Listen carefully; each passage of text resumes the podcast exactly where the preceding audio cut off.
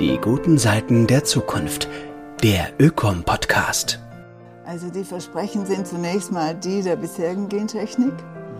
Also mehr Ertrag steht immer auch wieder dabei. Und sehr stark wird sehr aktuell diskutiert, auch von der EU-Kommission, dass man sagt, wir müssen die Pflanzen anpassungsfähiger an den Klimawandel machen. Da wird sehr viel versprochen, von denen ich glaube, dass sich das nicht ohne weiteres bewahrheiten lässt. Hallo zusammen, willkommen zu einer weiteren Folge unseres Ökom-Podcasts. Am Mikrofon ist Manuel Schneider. Heute im Gespräch mit der Gentechnik-Expertin Dr. Martha Mertens hier in den Räumen des Münchner Zukunftssalons. Herzlich willkommen. Ja, schönen guten Abend. Martha Mertens ist Biologin und seit vielen Jahren Sprecherin des Arbeitskreises Bio- und Gentechnik des BUND und des Bund Naturschutz Bayern sowie stellvertretende Vorsitzende des Wissenschaftlichen Beirats des BUND. Neben der eigenen wissenschaftlichen Tätigkeit sehe ich Ihre Hauptaufgabe vor allem in einer Übersetzungsleistung, nämlich für die Umwelt- und Naturschutzverbände den Stand der wissenschaftlichen Diskussion so aufzubereiten, dass zivilgesellschaftliches Engagement den Kontakt zur wissenschaftlichen Debatte nicht verliert, vielmehr wissens- und wissenschaftsbasiert bleibt. Diese wichtige Transferleistung zwischen Wissenschaft und Öffentlichkeit wurde auch in den vergangenen Jahren, ja Jahrzehnten muss man sagen, nicht nur von den Umwelt- und Naturschutzverbänden wertgeschätzt, sondern auch von staatlicher Seite gewürdigt. So erhielt Martha Mertens für ihre Verdienste als freiberuflich und ehrenamtlich tätige Wissenschaftlerin 2014 die Bayerische Staatsmedaille für besondere Verdienste um die Umwelt. Und das, das sei in Klammern gesagt, obwohl man ihr kein allzu inniges Verhältnis zur bayerischen Staatsregierung nachsagen kann. Wir kennen uns beide seit vielen Jahren und daher werden wir jetzt in diesem Podcast nicht anfangen zu fremdeln, sondern bei dem gewohnten Du bleiben. Hallo Martha. Das Thema, das uns heute zusammenführt, ist denkbar aktuell, aber zumindest für naturwissenschaftliche Laien auch etwas kompliziert. Verständlich bleiben für alle steht daher auf meinem Spickzettel ganz groß und darum wollen wir uns heute Abend bemühen. Das ist ein Thema, das wirklich jeden, jede von uns angeht. Denn wir alle leben von den Pflanzen, viele auch von den Tieren, die in der Landwirtschaft gehalten werden. Und die Frage ist schlicht und ergreifend, ob es in Zukunft noch eine gentechnikfreie Form der Land- und Lebensmittelwirtschaft geben wird. Auslöser der ganzen Debatte ist die Ankündigung der EU-Kommission Anfang Juli, zumindest für bestimmte neue Formen gentechnisch veränderter Organismen die Märkte weitgehend unreguliert zu öffnen. Stichwort Liberalisierung des europäischen Gentechnikrechts. Man könnte auch sagen Freifahrtschein für die neue Gentechnik. Bevor wir uns aber mit der neuen Gentechnik beschäftigen, sollten wir einen Blick auf die alte werfen. Wobei alt eigentlich nicht ganz korrekt ist, denn es ist bislang die einzige Gentechnik, die weltweit in der Landwirtschaft zurzeit Anwendung findet. Die ersten Pflanzen wurden 1996, also vor 27 Jahren, in den USA angebaut und in der EU bis heute so gut wie gar keine. Martha, was sind das für Pflanzen, die da gentechnisch verändert wurden und vor allem welche Eigenschaften haben sie? Die bisherige Gentechnik, sagen wir vielleicht dann besser, hat ja vor allen Dingen zu herbizidresistenten und insektenresistenten Pflanzen geführt. Also über 99 Prozent der global angebauten gentechnisch veränderten Pflanzen sind mit diesen Eigenschaften versehen. Das müsstest du etwas erläutern. Ja. Was ist Herbizidresistenz? Herbizidresistenz heißt, dass man bestimmte Herbizide, also Pflanzenvernichtungsmittel, einsetzen kann, die normalerweise Pflanzen schädigen oder töten. Mhm aber bei den gentechnisch veränderten Pflanzen eben verwendet werden können, mhm. weil die dann resistent gemacht wurden dagegen. Mhm. Das ist Herbizidresistenz und die bekannteste Variante davon ist die sogenannte Glyphosatresistenz. Glyphosat ist ja doch vielen bekannt geworden durch die Debatten in den letzten Jahren, wo es mhm. um die Zulassung ging in der Europäischen Union, die nun wieder ansteht, die Entscheidung. Mhm. Und die allermeisten der herbizidresistenten Pflanzen sind solche, die gegen Glyphosat resistent sind. Oft werden sie auch als Roundup Ready bezeichnet, weil Roundup ist das Markenprodukt von Monsanto, das eben Glyphosat enthält. Also für die oder von der Industrie eigentlich ein interessantes Geschäftsmodell, weil sie ja doppelt verkaufen. Sie verkaufen ja einmal das Saatgut und auch äh, das dazugehörige oder passende Herbizid. Genau, so war es auch gedacht. Und das hat auch sehr gut funktioniert. Also das sind ja über 80 Prozent der global angebauten gentechnisch veränderten Pflanzen sind solche mit Herbizidresistenz. Mhm. Manche davon haben auch noch zusätzlich eine Resistenz gegen Insekten, gegen Schadinsekten. Aber der allergrößte Teil ist eben resistent gegen Herbizide. Mhm. Und was sind das für Pflanzen? Sind das Pflanzen, die die wir Menschen zu uns nehmen oder ist das, das mehr Tierfutter? Ja, im Wesentlichen Stichwort Tierfutter, im Wesentlichen Tierfutter äh, und auch Agrosprit mhm. und auch Baumwolle. Also das ist sehr, sehr wenig davon wird wirklich als direkt als Lebensmittel verarbeitet, denn das sind vor allen Dingen Mais, also Soja steht an erster Stelle, dann folgt auch Mais äh, und Raps und Baumwolle. Und Baumwolle wird ja bekanntermaßen kaum gegessen, also das ist im Wesentlichen Faser. Und danach ist eigentlich ganz, ganz wenig an anderen Pflanzen, das tatsächlich kommerziell genutzt wird. Mhm. Aber das heißt dann dieses Argument, was uns ja auch später noch begegnen wird, wenn wir uns über die neue Gentechnik und ihre oder die Erwartungen, die auch mit ihr verknüpft sind, beschäftigen werden, ist ja immer, dass die Gentechnik ein Mittel sei, auch den Hunger in der Welt zu lindern und sozusagen die Welternährung zu stabilisieren und zu fördern. Das ist ja etwas eigentlich widersprüchlich, wenn man, wenn man dann ja. diese gentechnisch veränderten Pflanzen letztendlich nur den Tieren Futter Ja, anbietet. das war ja eines der Argumente, mit denen Gentechnik in den 90er Jahren propagiert wurde. Also zur Hungerbekämpfung sei es notwendig. Es würden weniger Pestizide eingesetzt, also Mittel gegen alle möglichen mhm. Schadorganismen. Und es würden Erträge gesteigert eben auch. Bekommen haben wir, wie gesagt, das wissen wir jetzt wirklich sehr genau, Herbizidresistenz und Insektenresistenz und ähm, deswegen auch einen massiven Anstieg an Herbiziden. Also der Verbrauch von Herbiziden, also diesen Pflanzenvernichtungsmitteln, hat dramatisch zugenommen im Zuge der gentechnischen Veränderung von Pflanzen.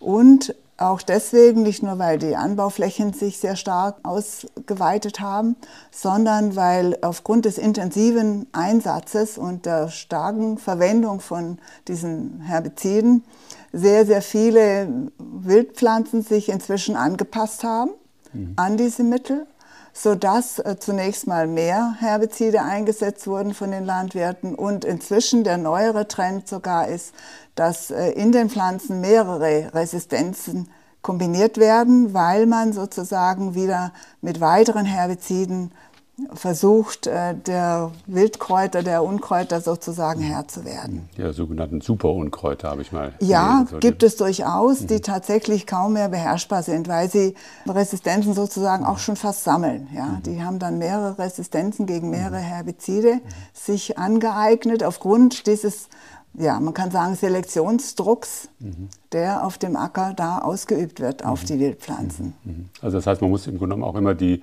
Zeitperspektive mit im Blick haben. Also das, was vielleicht in den ersten ein, zwei Anbaujahren durchaus an Effekten zu sehen ist, vielleicht auch im Bereich Insektenresistenz, äh, kann sein, dass es dann, oder ist sogar wahrscheinlich, oder wir wissen es, dass es so ist, dass es über die Jahre dann als Effekt zurücktritt ja. und im genommen neue, eher mehr neue Probleme unter Umständen genau, schafft. Genau, das, das hat löst. sich wirklich sehr stark gezeigt, obwohl das von Wissenschaftlern auch durchaus prognostiziert wurde, weil das ja ein altbekannter Mechanismus mhm. eigentlich ist. Ja, das ist ja nicht wirklich wesentlich mhm. neu als Mechanismus. Die, die Organismen passen sich ja an, wenn ein, ein Selektionsdruck ausgeübt mhm. wird.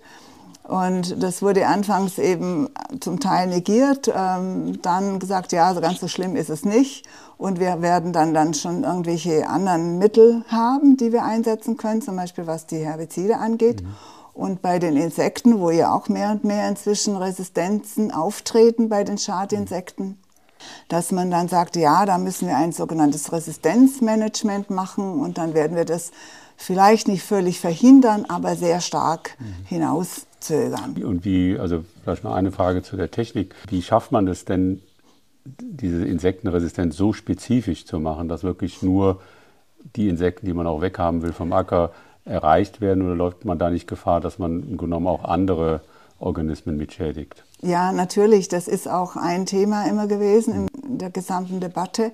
Mhm. Man guckte natürlich, also es geht um diese, vor allen Dingen diese Pflanzen, die gegen BT, also BT-Toxine sozusagen, das ist ein Xin, das aus einem Bakterium, Bacillus thuringiensis stammt und das schon gewisse Spezifitäten hat für bestimmte, also verschiedene Varianten, für verschiedene Schadorganismen, aber so spezifisch dann halt auch wieder nicht.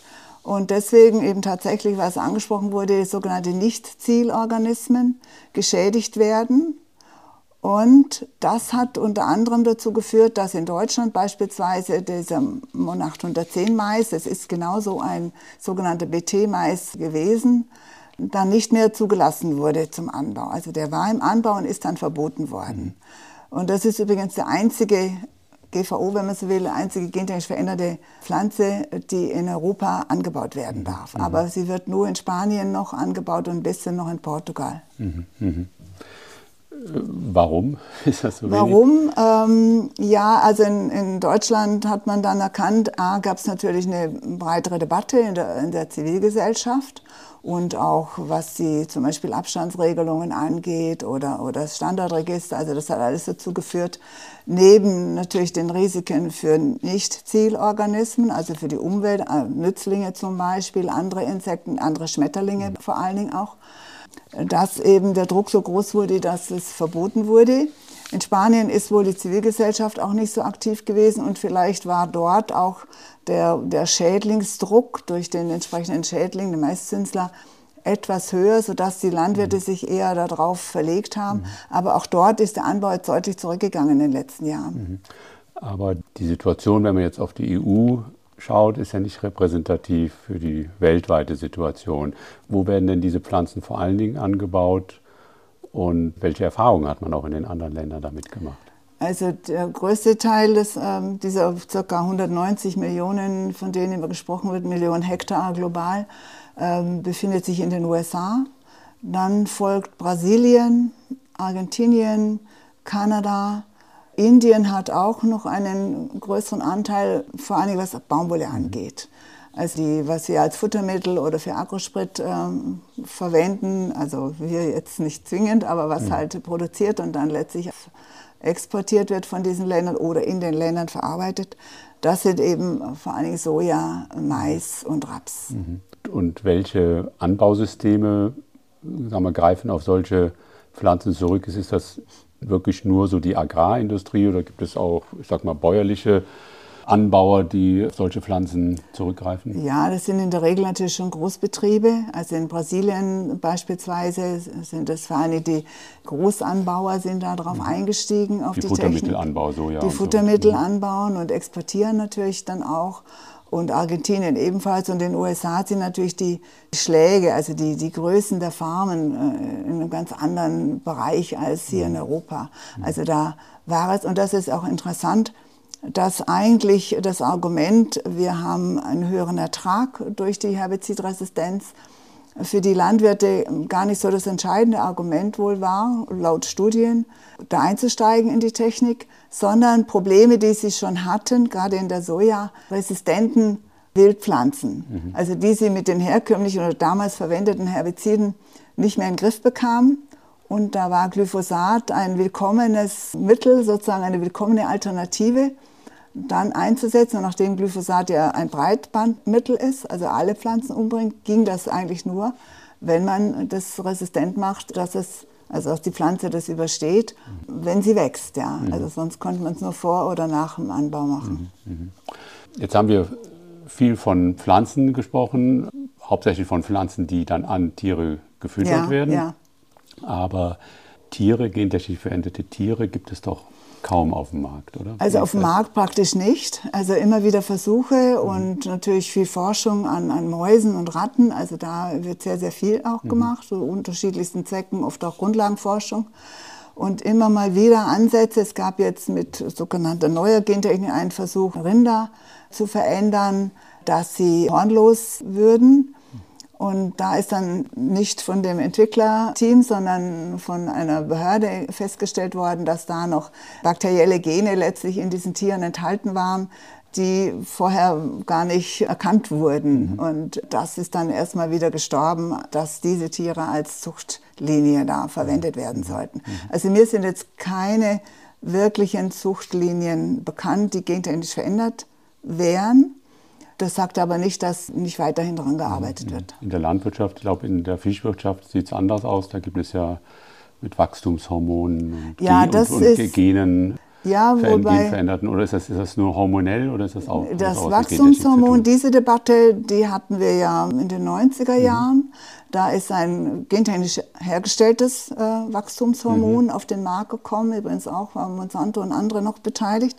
Und das ist in den USA zugelassen worden zur Erhöhung der Milchproduktion der Rinder, aber in Europa nicht. Da gab es einen solchen Widerstand auch von Seiten der Landwirte, dass sie sagten, wir haben genügend Milchproduktion, wir brauchen nicht noch einen Booster. Ich hatte jetzt vorhin gedacht an die Lachse. Gibt da so, so Ja, Lachse, das ist nochmal eine andere Geschichte, genau. Das sind natürlich jetzt keine Nutztiere im, im landwirtschaftlichen Sinne, aber da gibt es tatsächlich Lachse, die so verändert wurden, dass sie rascher wachsen sollen und auch äh, größer werden. Und da ist lange dran gearbeitet worden. Die sind jetzt letztlich zugelassen, aber wie weit sie tatsächlich produziert werden, ist mir jetzt nicht bekannt, weil da gab es natürlich neben der gesundheitlichen Debatte auch die Frage, in den Lachskulturen kommt es ja immer wieder zu Unfällen, dass die Lachse entweichen und dann ins Meer gelangen. Und dann würden die sich möglicherweise paaren können mit Wildlachsen. Und das wurde als wirklich sehr, sehr großes Risiko gesehen. Also deswegen war das immer sehr umstritten, bis dann so eine Art Zulassung kam. Aber dann gab es auch selbst in den USA und Kanada eine breite Debatte, ob man gentechnisch veränderte Lachse auf dem Teller haben wollte. Okay, gut. Ich denke, da haben wir einen ganz guten Überblick jetzt schon mal so über die derzeitige Verwendung von Gentechnik auch in der Landwirtschaft. Vielleicht so als Übergang auch zu dem, was man jetzt so als neue Gentechnik bezeichnet, etwas zur Technik selber. Was zeichnet diese alte oder bestehende derzeitige Gentechnik aus gegenüber der neuen oder die neue gegenüber der alten? Was sind da die, die zentralen Unterschiede? Also die bisherige Gentechnik, die äh, muss man sich ja so vorstellen, dass man bestimmte Konstrukte nennt man das, also Zusammensetzungen von verschiedenen DNA-Sequenzen in Pflanzen überträgt. Und in den Pflanzen, die jetzt auf dem Markt sind, die also global angebaut werden, da sind Gene, die aus Bakterien stammen, zum Beispiel die Herbizidresistenz mit sich bringen oder die Insektenresistenz, dann kombiniert mit äh, Steuerungselementen. Und diese werden entweder, diese Konstrukte, die dann zusammengesetzt werden, die werden entweder reingeschossen in Pflanzenzellen mit bestimmten Verfahren oder sie werden über ein Bakterium, das zunächst gentechnisch verändert wurde, in die Pflanzen gebracht. Also diese beiden wesentlichen Verfahren haben zur bisherigen Gentechnik geführt. Die immer transgen ist. Also Genau, immer, das transgen. Immer, immer transgen. Wird das dann auch bezeichnet, weil die Gene werden A transferiert und stammen bisher aus anderen Organismen. Also das sind bakterielle Gene großenteils, können aber natürlich auch aus anderen Pflanzen stammen und sind oft auch noch mit äh, Sequenzen aus Viren versetzt, also je nachdem, was eben als praktikabel und interessant gilt. Und das sind in aller Regel Gene, Sequenzen, also DNA-Sequenzen, Abfolgen von Bausteinen, äh, die eben nicht aus dem Empfängerorganismus stammen. Und dann der Unterschied zu dem, Zur was wir jetzt als neue Gentechnik, Gentechnik, also zur neuen Gentechnik, der ist, also wird zumindest gesagt, a, dass es präziser sein soll. Also man muss vielleicht noch mal einen Schritt zurückgehen. Die bisherige Gentechnik führt natürlich dazu, wenn diese Konstrukte in die Pflanzenzellen reingebracht werden, dass sie sich integrieren an nicht vorhersehbaren Stellen. Man kann das nicht steuern. Und diese Nichtsteuerbarkeit führt natürlich dazu, dass es ganz unterschiedliche Ergebnisse geben kann, je nachdem, wo diese Gene eingebaut werden, ob sie andere Gene unterbrechen, ob sie da andere Veränderungen noch in den Pflanzen mit sich bringen. Das war ein Teil der Risikodebatte, die wir immer geführt haben. Also diese Unwägbarkeiten der gentechnischen Veränderung. Und das wurde lange als nicht wesentlich diskutiert. Inzwischen aber dient es als wichtigstes Argument, dass die neue Gentechnik eben präziser sei, dass man da den Ort der Veränderung kenne und genauer ansteuern könne im Vergleich zu dem, was man bisher machte. Das und die Veränderung kann natürlich unterschiedlich sein. Mhm. Das ist so diese berühmte Genschere, von der da immer genau. die Rede ist. Es gibt eben, das hat man in den letzten Jahren und Jahrzehnten erkannt, dass es Proteine gibt, die nennt man Nukleasen, die bestimmte Erkennungsmöglichkeiten haben, sodass sie bestimmte Sequenzen in der DNA erkennen können. Bei CRISPR-Cas, das ist ja nun so ein Kürzel, das, glaube ich, sehr breit bekannt ist inzwischen, da hilft noch eine RNA dabei bei dieser Erkennung. Und dieses ist auch so eine Art Konstrukt, jedenfalls dieses System von CRISPR-Cas, das kann dann eben bestimmte DNA-Sequenzen gezielt ansteuern und die Nuklease, also dieses Enzym, schneidet dann den Doppelstrang der DNA. Das heißt, der Strang ist durchschnitten an der Stelle und der muss dann repariert werden. Und das macht die Zelle selbst und das lässt sich auch wiederum nicht steuern von außen. Das heißt also, man löst künstlich irgendwie einen Defekt, ja. führt den herbei und und die Zelle genau. macht dann das, was sie als Zelle machen muss.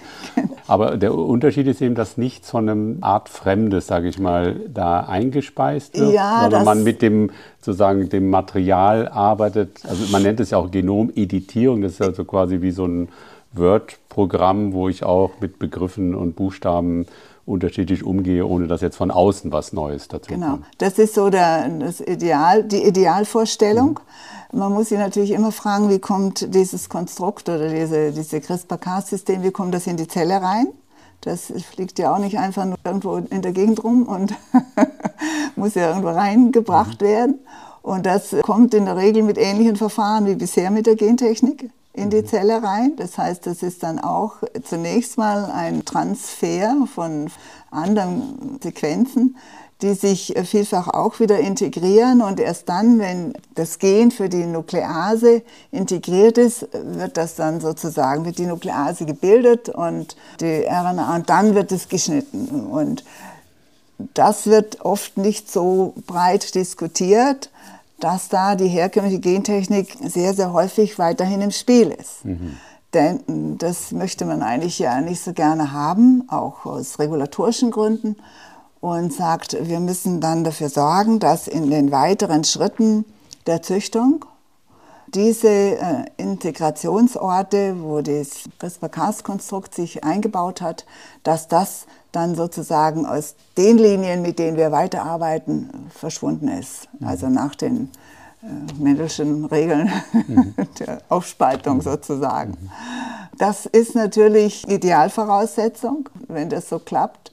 Man muss aber immer nach wie vor auch von der alten Gentechnik her wissen, dass äh, diese Integration zum Beispiel mit Hilfe des Bakteriums ähm, nicht nur zwingend an einer Stelle stattfindet, sondern auch an verschiedenen Stellen im Erbmaterial Veränderungen auftreten können. Und das müsste dann eigentlich alles geprüft werden, ob dann tatsächlich mhm. solche Reste von der Herstellung noch enthalten sind in den Pflanzen, die dann letztlich mhm. auf den Markt kommen sollen. Mhm. mhm.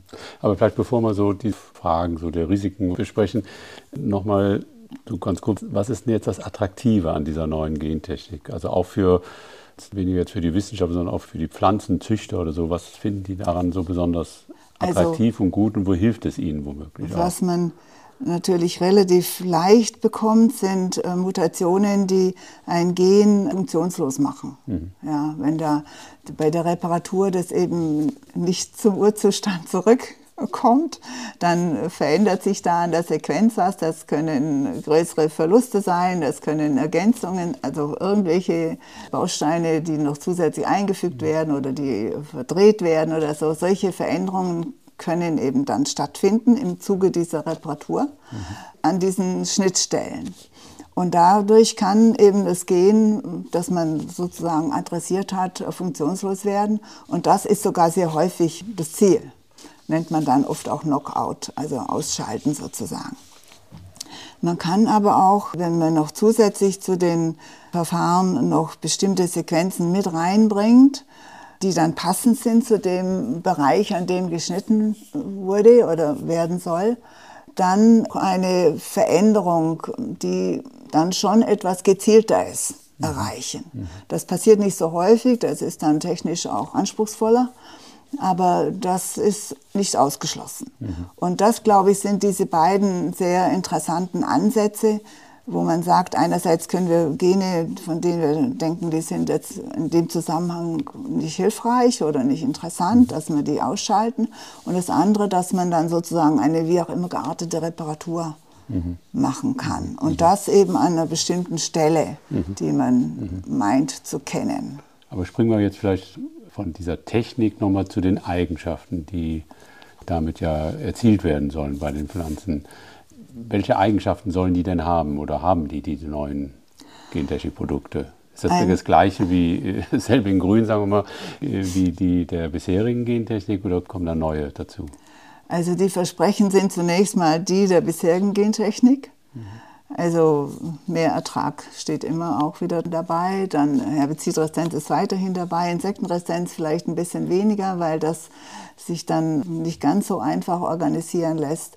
Aber Resistenz gegen oder Toleranz, wie auch immer man das nennen mag, hängt auch immer von dem System ab, gegen also Pilze zum Beispiel oder Bakterien oder Viren, also das sind auch Ziele.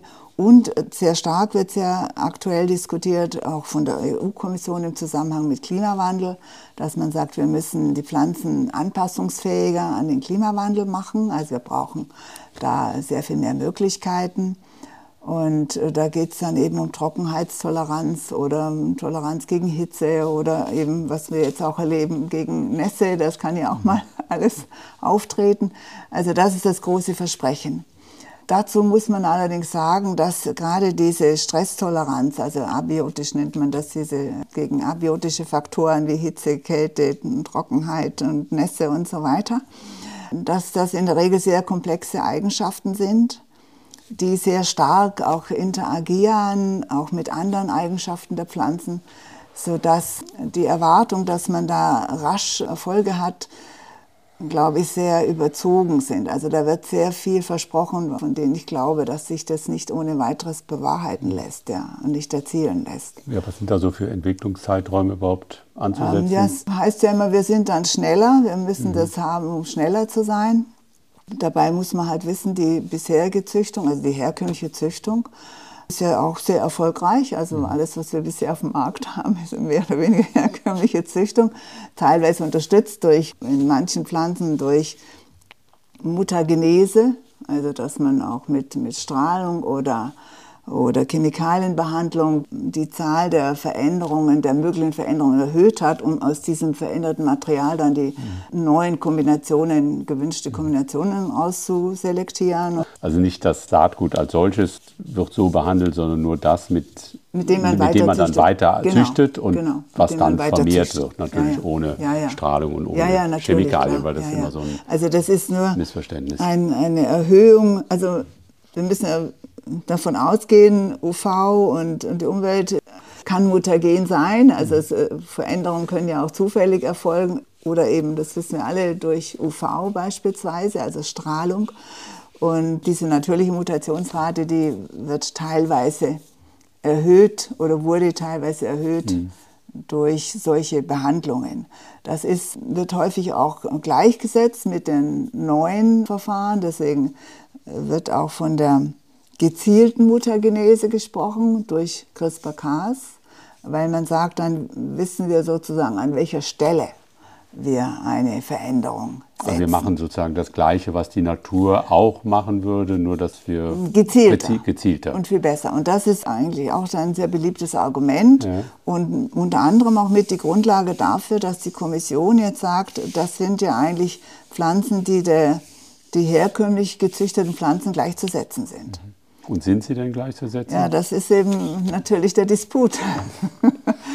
Die ähm, kritischen äh, Positionen sagen, nein, das ist nicht gleichzusetzen, denn die neue Gentechnik, die kann letztlich äh, anderes machen, die macht anderes als die herkömmliche Züchtung. Sie kann zum Beispiel bestimmte Kopplungen von Genen, die nah beieinander liegen, trennen, die in der herkömmlichen Züchtung ganz schwer zu erreichen sind.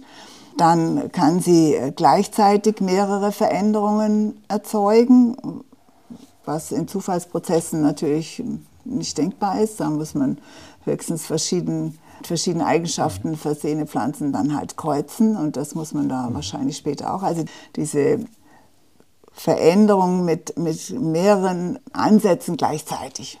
Ja.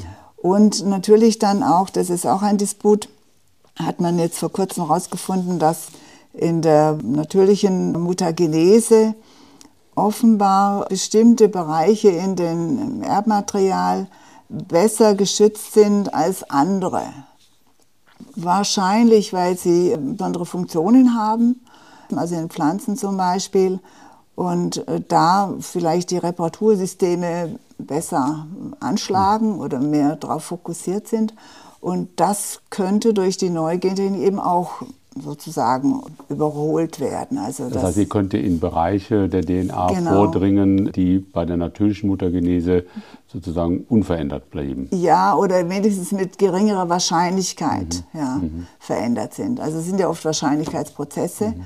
Also das sind so ganz wesentliche Punkte, äh, die natürlich mit sich bringen, dass äh, von der kritischen Seite aus gesagt wird, wir müssen diese Pflanzen doch anschauen. Wir können mhm. nicht davon ausgehen, dass die einfach quasi äquivalent sind der herkömmlichen Züchtung. Und deswegen kann es nicht sein, dass wir da mhm. ausscheren aus den bisherigen Regelungen. Ja, das ist im Grunde das schon ist der Disput natürlich. Genau, das ist jetzt eigentlich auch schon eine schöne Überleitung über seinen dritten Teil auch jetzt zu unseres Gesprächs. Ich hatte ja eingangs gesagt, dass es Anfang Juli einen Vorschlag der EU-Kommission gab, wie man in Zukunft diese neue Gentechnik anders oder überhaupt nicht ja. regulieren sollte. Es ist kein Geheimnis, dass natürlich die, vor allem die Industrie ein großes Interesse daran hat, dass es eine sehr liberale Form der EU-Zulassung gibt, weil angeblich die bisherige dazu geführt hat, dass die Gentechnik auf europäischen Äckern so gut wie keine Chance hat. Das ist die Frage, ob das auch wirklich so stimmt, aber so wird argumentiert. Was ist konkret, also inwieweit ist jetzt die EU-Kommission mit ihrem Vorschlag darauf eingegangen und was sieht diese neue Regelung, die ja wie gesagt noch nicht abgeschlossen ist, ja, das ja. muss noch durch das EU-Parlament und durch den Rat und so, aber was sieht die vor? Also die Kommission hat, wie gesagt, Anfang Juli ihren Vorschlag präsentiert mit, dem Argument, also die neuen Züchtungsmethoden, die seien eben präziser und könnten sehr hilfreich sein, insbesondere bei der Anpassung an den Klimawandel. Und das Ziel des Vorschlages sei auf jeden Fall, dass man weiterhin einen hohen Schutz für Gesundheit und Umwelt behält und dass die neuen Entwicklungen eben zur Nachhaltigkeit beitragen würden. Deswegen müssten sie auch gefördert werden, also Nachhaltigkeit im Anbau und gleichzeitig die Innovationsfähigkeit und Forschungslandschaft in Europa fördern würden. Also das sind sozusagen die zentralen Argumente der Kommission gewesen bei der Vorstellung. Und was sie jetzt vorgeschlagen hat, ist, dass das bisherige Gentechnikrecht zunächst mal für sogenannte transgene Pflanzen beibehalten wird, also mit den bisherigen Regeln, sprich Zulassungsverfahren, Sicherheitsprüfung, Rückverfolgbarkeit, Kennzeichnung von Futter und Lebensmitteln. Aber dass es jetzt äh, weitere Kategorien geben solle. Und die erste Kategorie, das ist sogenannt NGT2, haben sie das genannt. Das ist äh, eine, äh, wir sagen, gentechnisch veränderte Organismen, die als äquivalent zu herkömmlich gezüchteten Pflanzen gelten. Also dieses Thema der natürlichen Mutagenese, was wir vorhin hatten. Genau, genau. also die einfach so wie die Züchter bisher arbeiten, diese Pflanzen sollen, mhm. diese neuen NGT1-Pflanzen gleichgesetzt werden. Mhm. Und diese Kategorie solle aus der Gentechnikregelung völlig rausfallen.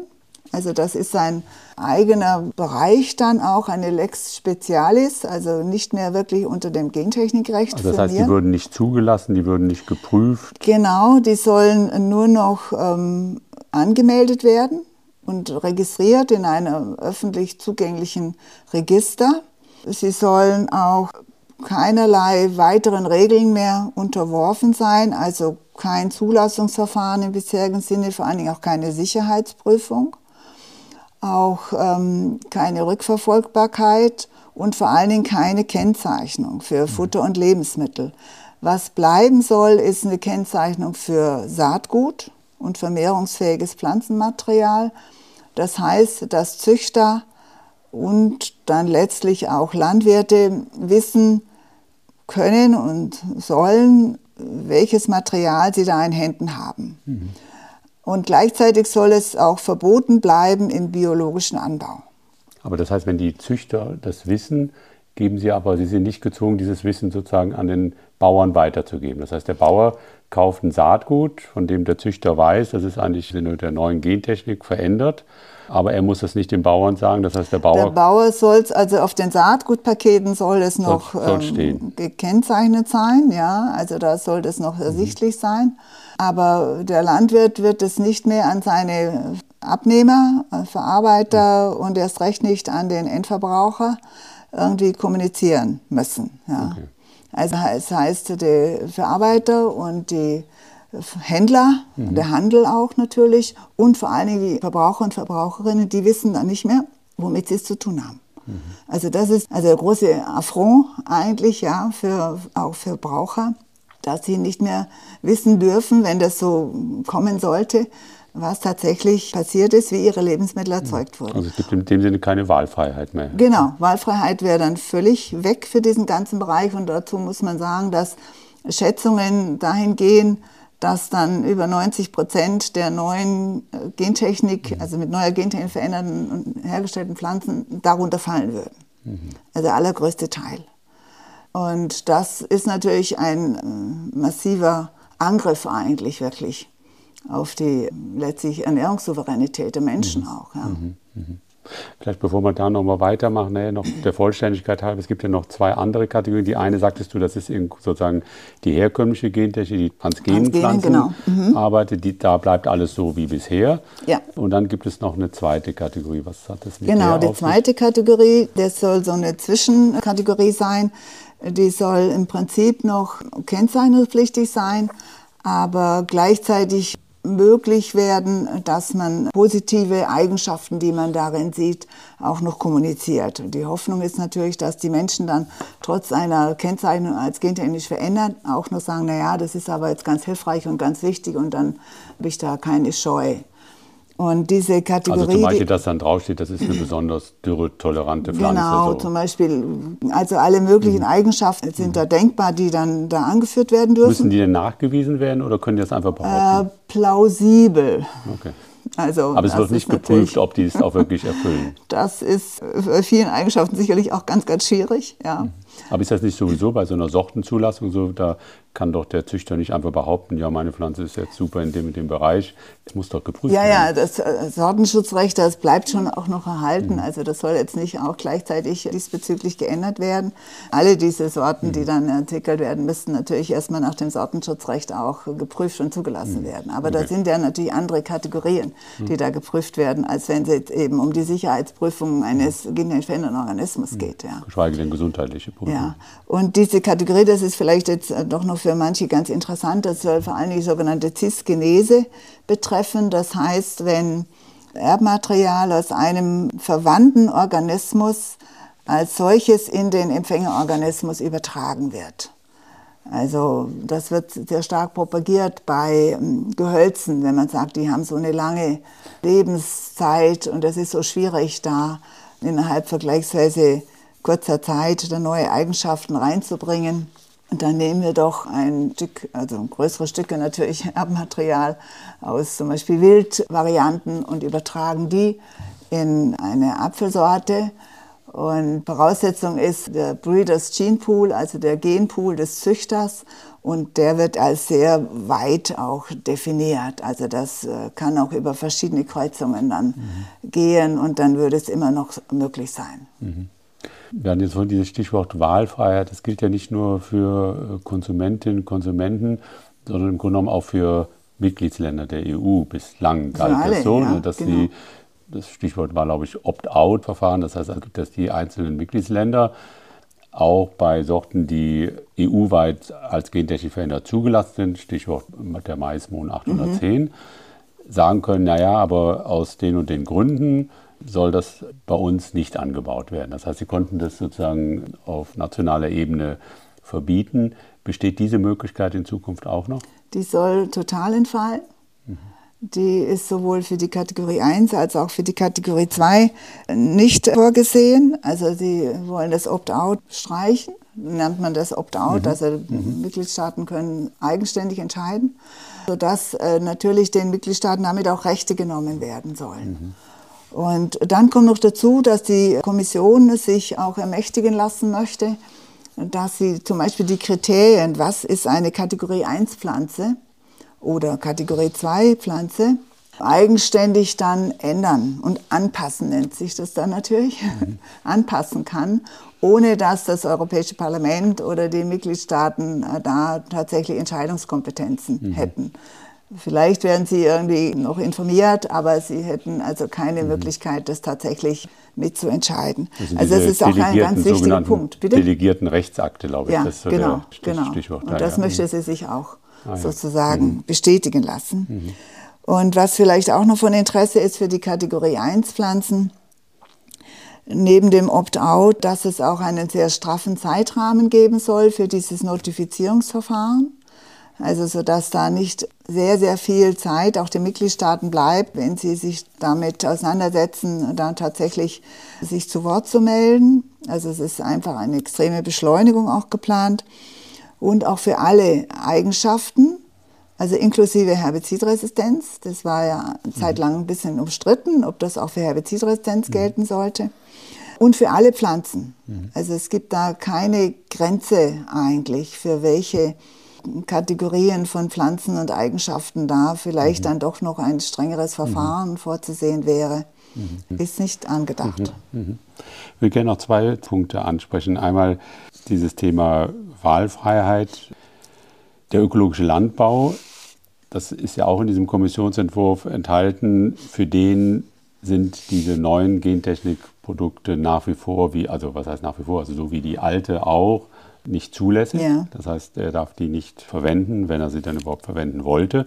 Aber wenn das stimmt, was vorhin gesagt wurde, so zu dieser mangelnden Transparenz des ganzen Verfahrens, dann weiß doch letztendlich der Ökobauer gar nicht, was sein Nachbar genau. irgendwie angebaut hat und kann sich auch gar nicht mit ihm da irgendwie abstimmen und sagen, du mach doch dieses Jahr mal keinen Raps, weil ich will auch Raps machen, dass dazu keine Vermischungen kommt. So. Ja, das ist, ist, ist das, und, und, aber andererseits ist doch, es ist ja auch ein politisches Ziel, auch der EU-Kommission, aber auch der einzelnen Länder, den ökologischen Landbau bis 2030 auf 25 Prozent irgendwie anzuheben.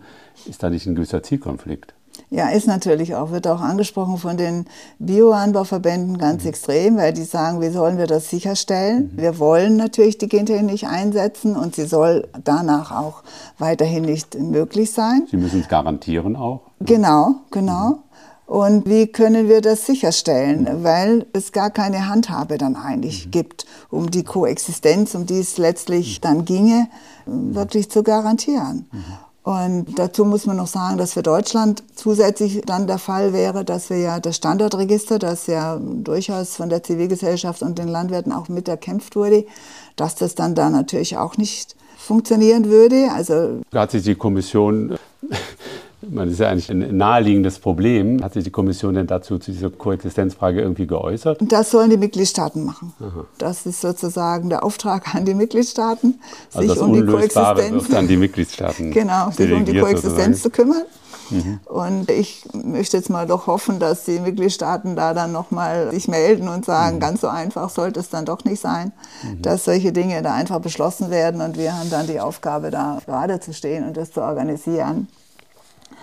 Und dann kommen ja noch weitere Punkte dazu, dass damit eigentlich wirklich generell das Vorsorgeprinzip, auf dem ja die bisherige Gentechnikregelung mhm. basiert, mindestens für die Kategorie 1 eigentlich entfällt, mhm. weil das soll ja das Verfahren nicht mehr erfassen, sondern im Prinzip einen Freibrief darstellen mhm. für Unternehmen, möglichst rasch und möglichst hürdenlos und mhm. unterstützt sogar für kleine und mittlere Unternehmen, dass sie auch noch nicht mal Gebühren zu bezahlen hätten, auf den Markt zu bringen. Mhm. Also es soll ein wirklich ein Innovationsprojekt und wirklich ähm, massives Projekt zur Förderung der Gentechnik sein. Mhm.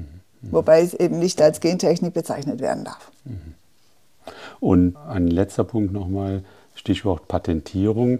Es wird ja auch viel geworben für diese neuen Verfahren, dass sie leichter handhabbar seien, auch für kleinere oder mhm. mittelständische äh, Zuchtunternehmen, dass es von daher im Grunde genommen auch für diese kleineren züchterischen Initiativen irgendwie ein neues Instrument wäre.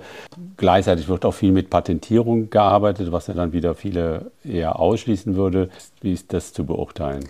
Ja, da drückt sich die Kommission genauso wie bei der Koexistenz.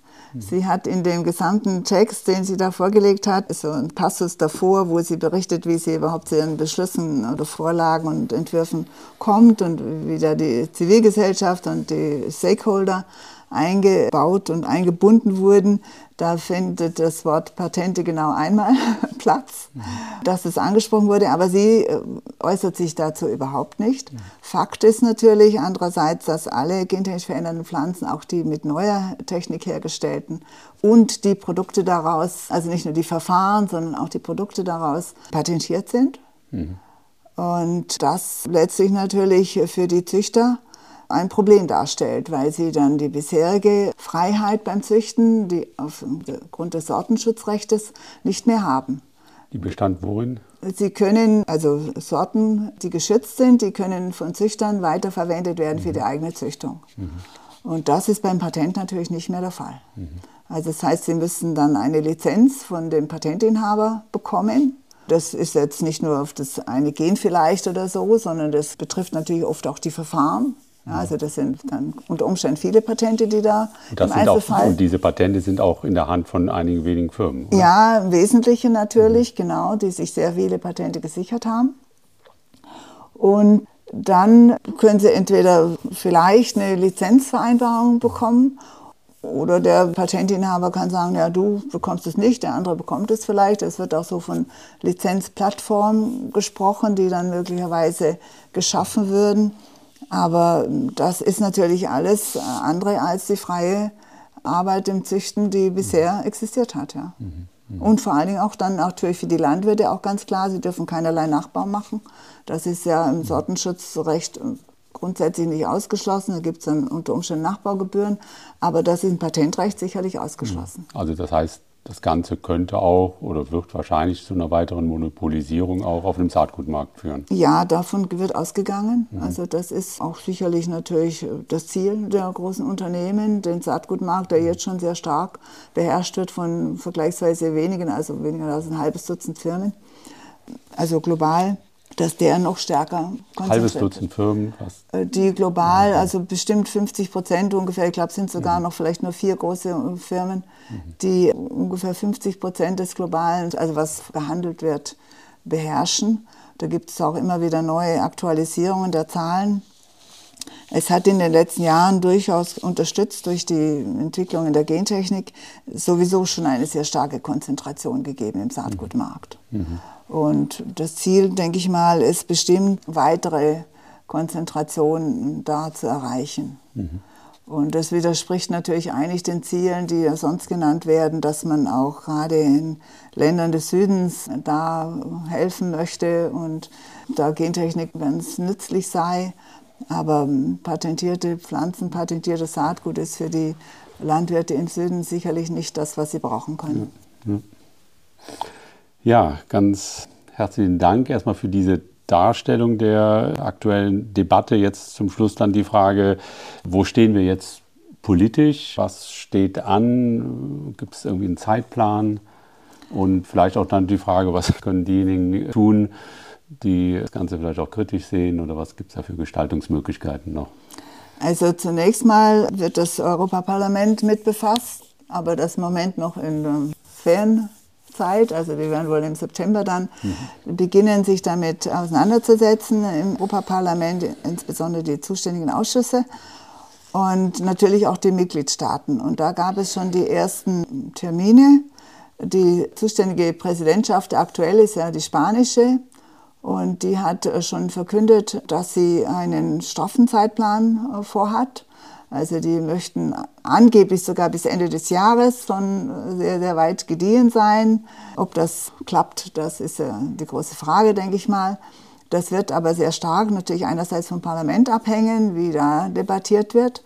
und welche Entwürfe da oder Gegenvorschläge, Amendments sozusagen kommen und natürlich auch, wie die Mitgliedstaaten agieren. Wie agiert Deutschland da? Was agiert da Deutschland bisher sehr uneinheitlich, sehr zurückhaltend. Also da gibt es Ministerien, die sich klar schon gegen positioniert haben, gegen diese Entwürfe da. Umwelt wahrscheinlich. Umwelt, genau. Auch das Entwicklungszusammenarbeit gab es kritische Äußerungen. Mhm. Der zuständige Minister Özdemir im Bereich Landwirtschaft, der hat sich auch teilweise kritisch geäußert, hat aber irritierenderweise das Wort Kennzeichnung der Lebens- und Futtermittel noch nicht in den Mund genommen. Mhm. Da arbeitet die Zivilgesellschaft noch sehr daran, dass er sich da endlich auch mal dazu bekennt.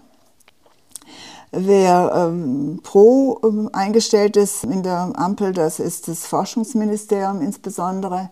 Und das ist eben eine Situation, die wir jetzt an verschiedenen Stellen beobachten in der mhm. Dass es da äh, unterschiedliche Positionen gibt. Das heißt, Deutschland im Moment noch sehr schwer abzuschätzen ist, ja. wie Deutschland sich verhält. Also dass Deutschland sich klar dagegen positioniert, das wäre wunderbar, ist aber so wie die Dinge aussehen, schwierig zu erreichen. Also Enthaltung könnte natürlich rauskommen. Ja. Aber wünschenswert wäre natürlich, dass Deutschland ganz klar sagt, wir haben jetzt eine klare Position und wir wollen, dass die Rechte der Verbraucher und der Menschen, die damit zu tun haben, die sich ernähren, dass die gewahrt werden und wir eine Kennzeichnung haben und ein Zulassungsverfahren. Denn die Risiken, die kann man einfach nie wegdiskutieren. Wir haben jetzt wenig über ökologischen Risiken gesprochen, mhm. die mit der Technik natürlich genauso zu verknüpfen sind wie mhm. mit bisheriger Gentechnik. Mhm. Auch was äh, Koexistenz haben wir mhm. schon angesprochen, aber es geht natürlich auch um Auskreuzungsfragen auf Wildpflanzen und dergleichen. Ja. Da gibt es ja auch ganz klare Positionierung seitens des Bundesamts für Naturschutz, ja, was ja genau. dem Umweltministerium unterstellt ist, die auch die Gefahren der neuen Gentechnik sehr ja. kritisch beurteilen. Ja, ja, genau. Und wenn die spanische Kommissionspräsidentschaft mit ihrem Zeitplan nicht durchkommt, dann ist es wahrscheinlich nicht mehr möglich, dass es in der jetzigen Legislatur das könnte sein, genau, durchgeht dann, und dann wird das ähm, Ganze nochmal neu genau, aufgerollt. Genau. Und deswegen ist natürlich jetzt wichtig, also Frage, was kann man tun, was kann die Zivilgesellschaft machen? Einerseits natürlich Bundesregierung mhm. und durchaus auch die ähm, Bundestagsmitglieder auffordern, sich da klar zu positionieren und zu sagen, liebe Kommission, so geht das nicht. Ja, bei allem Green Deal, den ihr da bisher vorgeschlagen habt. Und natürlich auch die Europaparlamentarier. Und da ist jetzt die anlaufende Debatte über den Wahlkampf hat ja noch nicht richtig eingesetzt, mhm. aber so die Entwicklungen sieht man ja schon, ersten Aufstellungen, dass die Kandidaten und Kandidatinnen für die Europawahl mhm. dann eben auch angesprochen werden und aufgefordert werden, da klar sich zu positionieren. Also die, die vielleicht wieder drin sind und andere, mhm. die natürlich dann reinkommen mhm. wollen. Mhm. Ja, vielen Dank. Ja, also wenn ich da persönlich mal eine Take-Home-Message versuche, ich fand sehr interessant, dass dieses zentrale Narrativ, mit dem ja sehr viel in der Öffentlichkeit gearbeitet wird und was ja auch die Grundlage dieser ganzen Kategorisierung des Kommissionsentwurfs darstellt, nämlich das, was die neue Gentechnik macht, letztendlich nichts anderes sei als das, was in der Natur zufällig auch passieren könnte. Dass dieses Narrativ eigentlich doch in Frage zu stellen ist? Ja, äh denke ich schon. Also das ist wirklich begründet in Frage zu stellen, weil da verwende ich auch gerne immer noch ein Zitat vom EuGH, Europäischen Gerichtshofsurteil von 2018, dass er sagte, die neuen Verfahren, die können in sehr viel größerem Umfang zu Veränderungen führen und sehr viel rascher. Und das alleine sind schon Gründe, denke ich mal, sich zu fragen, muss das wirklich durchgedrückt werden ohne Regelung? Das kann eigentlich nicht sein. Wir haben ja schon wirklich leidvolle Erfahrungen gemacht mit Pestiziden, die nicht hinreichend geregelt sind, mit anderen Chemikalien. Denken wir an die Ewigkeitschemikalien, mhm. die nicht geregelt sind, wo wir dann oft extreme Probleme haben, die irgendwie vielleicht wieder rausholen, wenn überhaupt. Und Organismen vermehren sich nun mal. Die sind mhm. dann in der Regel mhm. noch schwerer mhm. zu beherrschen. Ja. Also in dem Sinne bleibt es dann, also für mich zumindest unverständlich, warum es angesichts all dieser noch ungeklärten Risikofragen irgendwie eine Zulassung ohne eine solche Risikoprüfung und ohne ein reguläres Zulassungsverfahren stattfinden soll und damit sozusagen das Vorsorgeprinzip, was ja ansonsten in der EU in vielen Bereichen gilt und auch sozusagen eine Richtschnur auch für vieles ist, ausgehebelt wird. Und dann finde ich auch immer ganz gleich, wie man sich zu diesen neuen Verfahren steht, ob man strikt dafür oder strikt dagegen ist oder unentschieden ist. Aber ich denke sozusagen, dass die Wahlfreiheit für ja. Konsumentinnen und Konsumenten gewahrt bleiben muss, das ist letztendlich auch eine Frage des Demokratieverständnisses ja, von Technologieentwicklung und Technologieeinführung. Das wäre für mich ein ganz, ja, also das wären für mich so zentrale politische Rahmenbedingungen, unter denen die Debatte über die Einführung der neuen Gentechnik auch in Zukunft geführt werden muss. Und ja, liebe Machter, vielen Dank für deine Analysen und Einschätzungen und dass du diesen wirklich komplizierten Sachverhalt auch für uns Laien doch sehr gut verständlich aufbereitet hast. Und ich denke, dass wir die Diskussion nun alle deutlich informierter als zuvor führen können. Danke dafür und dir alles Gute und weiterhin viel Erfolg bei deiner Arbeit. Und das, liebe Zuhörerinnen und Zuhörer, war unser Ökom-Podcast, heute im Gespräch mit der Biologin Martha Mertens. Weitere Infos zum Thema der Sendung finden Sie in den Show Notes oder unter www.ökom-verein.de. Schön, dass Sie dabei waren. Danke fürs Zuhören und bis zum nächsten Mal.